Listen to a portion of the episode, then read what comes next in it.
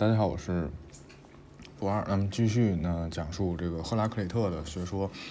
那么上回呢是讲了赫拉克里特的这个流变说和流变与火相结合的一个理论。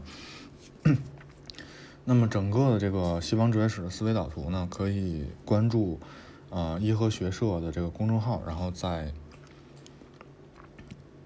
公众号的的底部呢回复“西方哲学史”就可以这个获取整个的原文件或者是高清的原图。那么如果这个呃。没有百度网盘的朋友呢，可以这个点击呃微信群那个按钮，然后加到群里面，然后呢管我要一下，然后可以把这个原文件发到这个微信群里头。然后呢，嗯，在群里呢，他有什么不懂的话，也可以在群里头去问，然后呢，有我或者是其他的这个群友呢，会为大家解答。那么还有呢，就是也希望大家可以关注呃另一个公众号，这个前夜派这个公众号。嗯，那么今天呢，主要是讲的，呃，剩下的两个理论，一个是这个罗格斯理论，还有一个是，啊，关于赫拉克里特如何看待对立面的冲突的这个内容。那么关于这个罗格斯呢，在国内很多人呢都认为他是跟这个道家的道是有是很相似的。那么，当我讲完这个罗格斯的整个的内容以后呢，然后会大跟大家一起讨论一下这个就是罗格斯和道的一个关系。那么，首先呢，赫拉克里特认为呢，变化的过程不是一个杂乱无序的运动，而是神的普遍性的产物。那么这句话理解呢，就是说，万事万物呢，它都是。含有神性的，或者说是含有一种，呃，抽象性的这种共性在里面的。那么这就是神，那么这也是这个就是关于这个普遍规律的这个理性的最根本的一个核心思想。那么，嗯，赫拉克里特呢，在上回我最开头的时候呢说。赫拉克特相比于米利都学派呢，他常用的是神话式的这么一种语言的表达形式，而且呢，他的这个，嗯，那种语言上呢，看不出这种任何的科学的思想，就是相比于这个米利都学派，那么他理性的这个观念呢，是源于他的一种宗教的信仰。那么他认为呢，最实在的东西呢是灵魂，也就是说，他认为灵魂是那个最根本的实在之物，也这个呢可以类比于米利都学派所提出的这个时机的概念。那么他认为灵魂最独特、最重要的属性呢就是智慧。那么他认为呢，神和灵魂呢并不是。独立的这种人格的实体，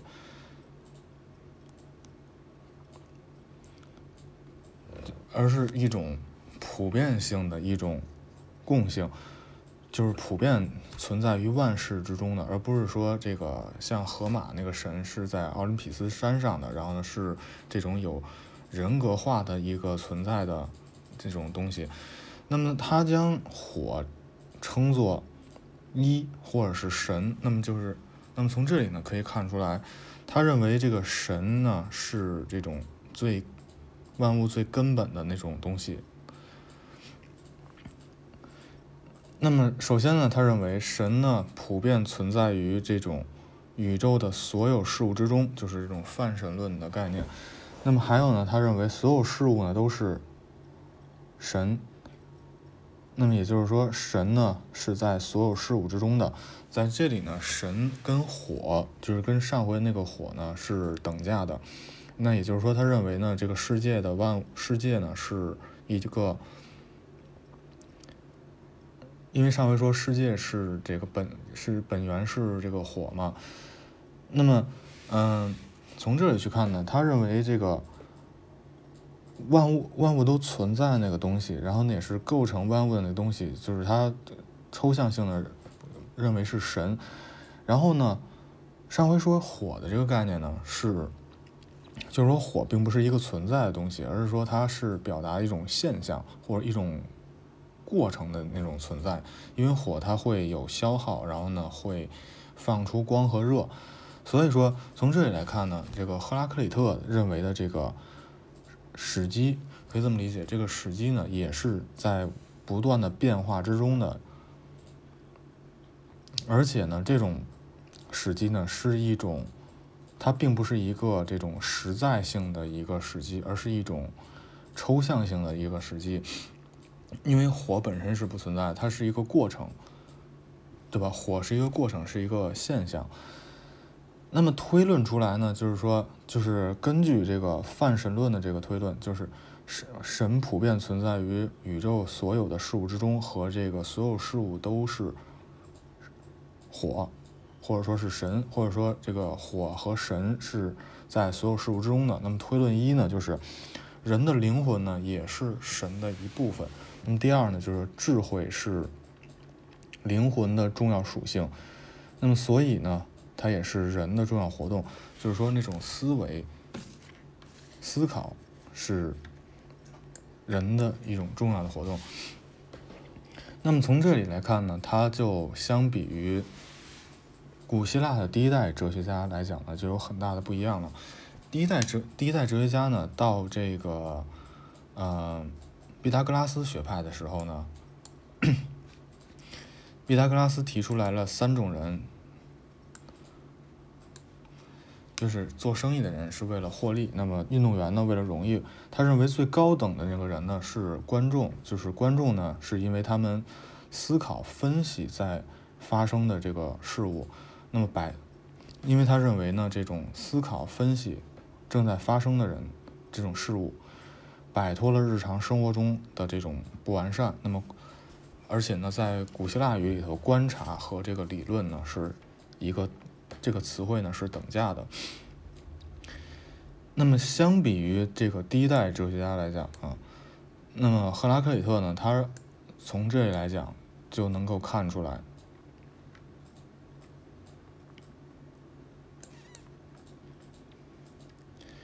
他认为智慧呢是人的重要的活动，也就是说，他认为思考和思辨是人最重要的活动，而不再是这个观察了。那么呢，呃，从这个第二代哲学家来去看呀，就是无论是他这个赫拉克利特，还是后面要讲到的巴门尼德以及巴门尼德的学生芝诺呢。都可以看出来是一种，嗯，不，相比于第一代哲学家来讲呢，它不再是建建立在经验之上，也就不在不是在建立上这种对世界的观察之上，而是说一种，呃，对世界的思考，就是说基于哲基于这个逻辑啊，或者说基于一些其他方式的思考而得出的结论，而不是这种去观察，比方说水的水。然后一就是植物一浇水，然后植物生长了，得出来这个水是万物的本源，这么简单的一种东西了。呃，那么这是两个推论。那么继续呢，就是神呢是理性的，那么神呢是一。那么他这个呢想表达就是说，神神或者说是火呢是普遍性的，是普遍存在于万物之中的。那么也是这个万物最基本的东西。那么神和火呢，统一了所有的事物，命令他们根命令他们根据思想和理性的原则呢运动和变化。那么这一条呢也是非常关键的，就是说他认为呢这种就是像火一样的这种规律，是主导这个万物运动的一个动因。然后呢，也是相当于是世界万物的一种规律，就是规律的的这种主宰。那么无生命的事物呢，它也是包含着理性原则的。那么因为火呢，也是弥漫在它们之中的。那所谓理性呢，就是说这种是客观的，也就是说这种火一样的这种规律呢是客观存在的，而不是说这个主观性的。那么这些理性的原则呢，就包含了这种规律本质，还有就是所有事物固有的一个内在的普遍性。那么这是这个啊，赫拉克里特呢，就是啊罗格斯的第一部分，就是说最实在的东西是灵魂。那么第二部分呢是万物皆有神性。那么他认为呢，人的思想呢就是神的思想，因为呢在一和多之间呢，和这个神与人之间呢是存在着统一的。因为上上面讲呢，就是说这个一和多的这种区别呢，它是在这个流变，是因为流变，然后呢因为火。而产生出来的差别就是，还有呢，就是说人们所人们所这个所有人呢都有相同的一个知识，所有人都有相同一个知识。那么，嗯，这句话呢，先不说它对与不对呢，但是这句话呢，可以看出来是这种第一次回答了这个人的认识是如何得来的。那么这块呢是这种认识论的一个开端。那么包括呢，甚至说没有生命的那部分也是拥有神神性的。那么上面也讲过了。那么之后呢，嗯，赫拉克里特呢又对这个不一致的进行了一个解释，因为人在他认为说呢，人在清醒的时候呢，共同拥有一个有序的宇宙。那么在睡梦中呢，就返回到了自己的这个世界里面。那么所谓睡眠呢，就意味着这种无知，甚至是这种无私。那么人的这种灵魂呢，是神的一部分，是如何进入无知的？没这块呢没有解释，就是说这是赫拉克利特一个局限性的部分。那这块需要解释一下，就是说，当人呢，他真的看清楚这个世界的时候呢，那么每个人呢，他到这个时候呢，就是说，是宇宙呢是一个有序的一个宇宙。那理论上讲呢，如果真的是有序宇宙呢，就不会有这种不一致的情况出现。但是正是因为这个人们呢看不清这个世界的一个本来面貌，所以呢就。这个事件就会产生冲突，就会产生不一致。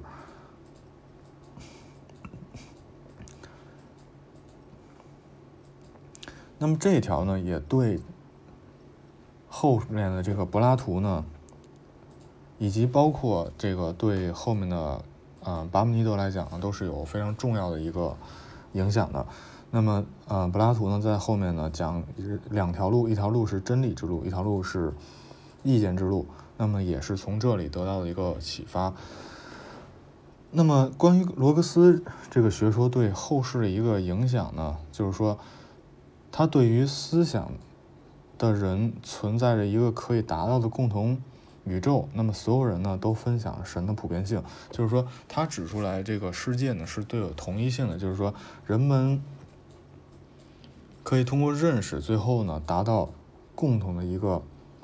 点就是说，人们认识一个事物的时候呢，就如果把这个事物真正的认识清楚了，就可以认识整个宇宙的这么一种思想。那么也是给这种世界可以统一，就是说人们之间呢可以统一，提供了一个思想。那么对于中世纪的斯多哥学派主义呢，是有重要的影响的。因为呢，这一条呢，它也为这个人们都是平等的世界公民，公民，因为他们都分有一，就是说，之前这个一的这个理论，卢格斯的理论呢，就是说，认为相当于推出来这个每个人呢都是平等的。那么第二呢，为自然法的这个经典理论呢提出了这个基础。就所谓自然法呢，就是说通过自然规则所演化出来的一套法律的体系，包括这套体系呢，也是对后面的独立战争呢、美国的建国等等一系列的有很大的一个影响。那么第二呢，就是说为后来的逻辑学奠定奠定了基础。就像我刚才说的，就是说他们不再像第一代哲学家一样，是对世界的一种呃观察而得出来的结论，而是说是根据更多的思有更多思辨性的东西的得出来结论更抽象，然后呢更有一种概括性。那么这是罗格斯。那么第二个内容呢，就是说呃赫拉克里特对这个对立面的冲突的一个解释。那么，虽然人们呢认识那些支配所有事物的永恒智慧，但是人们并不留意，就是说人们有这种智慧，人们有一，但是人们并不知道自己是有的。所以说呢，他们想要对事物产出的这种原因呢是缺乏理解的。那么第二就是说，我们周遭遇到世界中无意义的混乱，然后呢被善恶压迫着。那么之后呢？嗯，赫拉克里特呢就提出了一个非常有这个建设性的理论，就是斗争是变化的本质。那么，在这个唯物辩证法的这个对立统一规律里头呢，也是这么说的，就是说斗争是变化的本质。那么这块呢可以看出来，赫拉克里特呢也是为这个后来的对立统一规律呢是奠定了一个基础的。那么他认为斗争呢不是一个灾难，而是所有事物永恒的一个处境。那么这也是跟这个火的那种规律呢是相吻合的。那么再有呢，他就是对战争呢进行了一个辩护。他认为战争是普遍的。那么正义呢就是斗争，就是说。啊，他认为战争呢是一种普遍存在的一种东西，是这个是没有办法的。那么，正义呢是斗争所得来的一个结果。那么，所有事物呢都是通过斗争和必然性产生的。那么，相反的事物结合在一起呢，那么不同的这种东西呢就造就出来最美的一种和谐。就是说，这个斗争中的平衡呢会造会出来一种和谐。那么，死亡呢？他认为也不是一个灾难，因为他说呢，死后呢，有着人们意想不到的东西存在着。那么后面呢，他就要去解释这个斗争和无序问题的处理。那首先，他推出一种可以发现多的统一。他认为表面上脱节的事件和矛盾的力量呢，实际上是有密切。的处在和谐之中的，那么火呢，就是对立面的这种冲突。那首先在一这种这个概念中，上升的道路和下降道路呢是同一条道路。那么之前呢讲过这个火的上升与下降，那么这里呢重新再这个回顾一下，他认为呢上升呢就是说，比方说土化为水，水。生成各种形态的万物。那么下降呢？是火凝结成湿气，湿气凝结成水，水凝结成土。那首先他认为这个呢，上升与下降是同一条路。那么第二呢，他认为健康和疾病是同一个东西。第三呢，他认为这个在我们身上生和死、睡和醒、年轻和老呢，也是同一个东西。这是他认为就是相当于冲突的对立面呢，其实是。一样的。那么第二呢？他说，就是说对冲突问题的解决，首先基于一个假，基于了两个假设。是第一呢，没有东西是会消失的，它只是改变了自己的形态。那么这一条呢，在后面的这个唯能后面很久很久以后的这个近代的唯能论呢。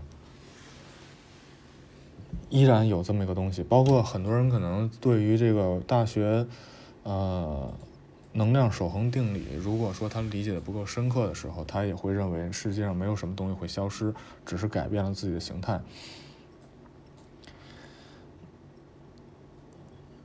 就是说，我的意思是说，就这这一条呢，如果说去展开讲的话，会发现呢，嗯，很多人有这么一种认识在里面，然后呢，这种认识呢会被很多这种。迷信的东西所利用，这但这里呢不展开讲。那么，永恒的火遵循着理性，以一定的分寸运动着，这所有的变化都是对立的和不同的事物的。那么，基于两种假设呢，得出来结论就是说，对于神来说，一切是美的、善的，是正确的。那么对于人来说呢，有些是正确的，有些是错误的。那么这种错误呢，像上回所说的，就是说它是来源于这种人，他因为在梦境中，所以他。没有去追求那个共同有序的宇宙，所以他就错误了。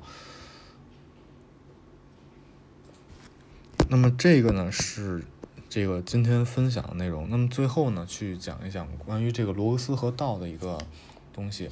那么，嗯，也是因为这回的这个准备呢，那我我重新的看了一下《道德经》。那么到《道德经》中呢有两句话是直接跟这个道相关的。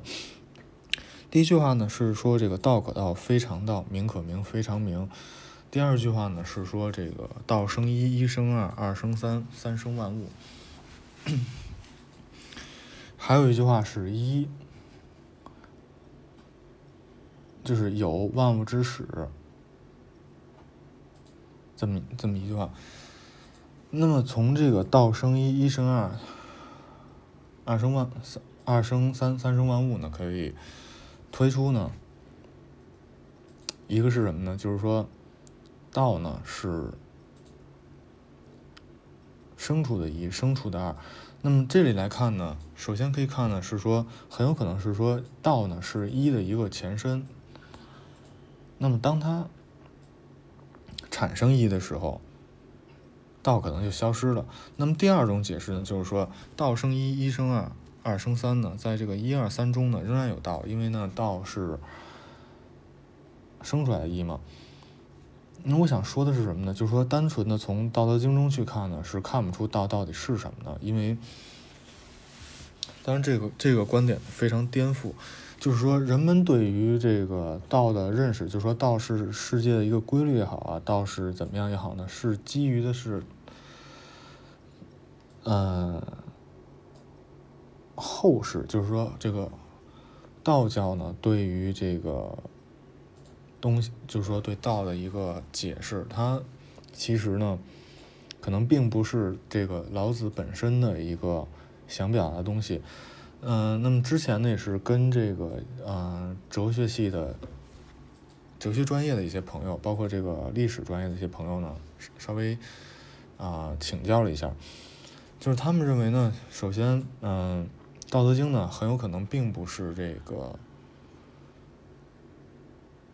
老子所著。就是我所说的老子呢，是这个孔子，就是就是孔子向他请教的那个人叫老子。但是这个写道德经这个人呢，很有可能不是孔子请教的那个人，就是他他应该是晚于老子，也是晚于孔子的。这是第一点。那么第二点呢，在这个道教。的一个形成的这个时间去看呢，一就是我们今天所说的这个道呢，它是形成于汉代之后了。那么其中呢，它有很大的一部分呢是借鉴了这个儒家以及这个佛教的这个东西。那么我们再回过头来去看呢，这个罗格斯呢，我认为更像是。嗯，万物有灵的一种思想，或者说是这个更像佛教的思想。你看，他是他认为呢，万事万物都存在，都这个含有神，或者说是含有一。那么这块呢，就更像这个佛学佛教里所说的这个。一切有形众生皆有佛性，这么一个观点。嗯，再有呢，他认为这个，嗯，存在一个可以达到的共同的宇宙，每个人都分享了神的这个普遍性的。那从这儿看呢，可以看出这个一花一世界的这么一种思维在里面，就是说这种大同的这种思维。那么。嗯，我想说的是什么呢？就是说，这个罗格斯就是嗯，上面的这个流变说以及这个流变与火的这么一种学说呢，它其实更像佛学中的这个无常，因为就佛学中呢认为无常呢是一种是世界这个万物的一种多样性的一个原因嘛。然后之后呢，他这个关于罗格斯的这么一学说呢，嗯，我认为不并不像这个道教中的道。这个道教中的道呢，你如果说非是说这个道是这个世界的规律呢，我更我觉得更像道呢，更像是这个火，就是赫拉克特的这个火的这个概念，而罗格斯这个概念呢，更像是，因为它罗格斯呢是其实更像灵魂，就是更像史基那么一个概念，只不过它比这个它跟这个米都学派史记的这种形式呢不一样而已。那么，所以说这个罗格斯呢，更像是佛教中说的这个佛性的概念，而不是说这个道教中的这个道。然后，嗯，这是我的这么一个观点。那么今天先到这里，谢谢大家。那么也希望大家关注颐和学社，然后呢就可以获取这个。呃，整个的这个思维导图，然后也可以这个通过加群的方式呢获得。那么还有就是希望大家可以关注另一公众号“前一派”。